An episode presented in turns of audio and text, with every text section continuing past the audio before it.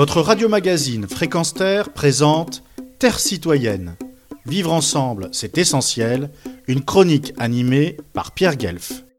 Alors que le débat fait rage autour de la 5G et de ses méfaits sur l'être humain et l'environnement, que, sans attendre son imposition tellement désirée par des politiciens scotchés aux lobbies internationaux et qui œuvrent sans le moindre remords au détriment du bien-être des citoyens, voici que l'industrie des télécoms met en place sa stratégie pour la 6G, c'est de bonne guerre commerciale, direz-vous, car on le sait depuis belle lurette, les multinationales ne font aucun sentiment et n'ont pas le moindre souci éthique.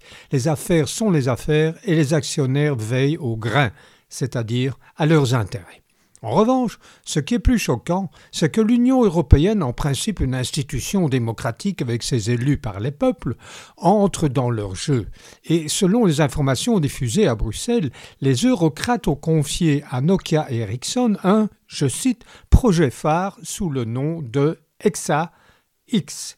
Il faut dire qu'en Asie, Samsung est déjà sur le coup puisque la 6G est à l'étude et devrait être commercialisée mondialement vers 2030. Ne serait-il pas urgent que les citoyens interpellent leurs élus européens à ce sujet ou bien est-ce dans l'indifférence quasi totale et le consumérisme et le je m'en foutisme à outrance que tout ceci va se mettre en place?